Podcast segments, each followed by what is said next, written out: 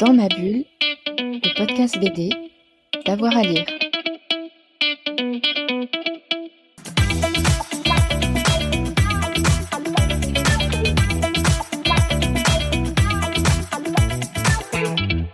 Alors les trois albums, ça va être... euh, Alors le premier, je dirais, parce que c'est l'un de ceux qui m'a le plus marqué, c'est La Vallée des Bannis de Spirou et Fantasio, Tom et Jean-Ry.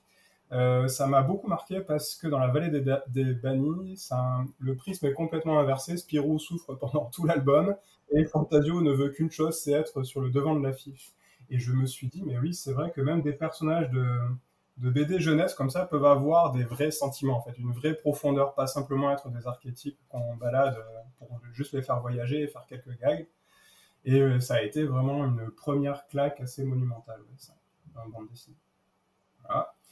Après, le deuxième, alors j'aurais du mal à trancher, mais je pense que c'est euh, l'un des derniers tomes de Akira. Alors je sais pas si ça compte comme une BD, mais j'ai, euh, l'intégralité des volumes de Akira est fantastique, mais j'adore la conclusion en fait aussi. Je trouve que souvent les mangaka même les auteurs de BD sur des séries, je trouve que les fins peuvent être décevantes parce que on s'attache au personnage et à une longue évolution.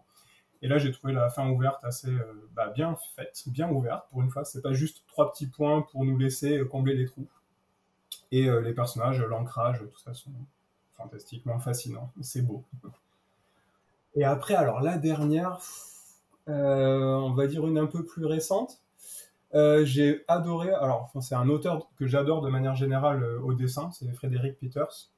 Mais alors l'une des dernières, un des derniers albums, je pense que L'homme gribouillé, on peut le garder comme des BD que je veux garder. Mais j'hésite beaucoup parce qu'il y a Manuel Efior aussi et euh, c'est l'entrevue en français, je sais pas comment ça s'appelle. Et voilà, donc euh, ça serait un peu égalité, mais c'est pour les mêmes raisons pour les deux, c'est parce que je suis fasciné par euh, leur dessin et la manière qu'ils ont de développer leur personnage en fait, qui pareil avec une ligne claire, un style assez précis. Euh, Manuel Efior, c'est pour sa maîtrise de la couleur et des ambiances, le côté un peu poétique aussi. Voilà. Dans ma bulle, le podcast BD, d'avoir à lire.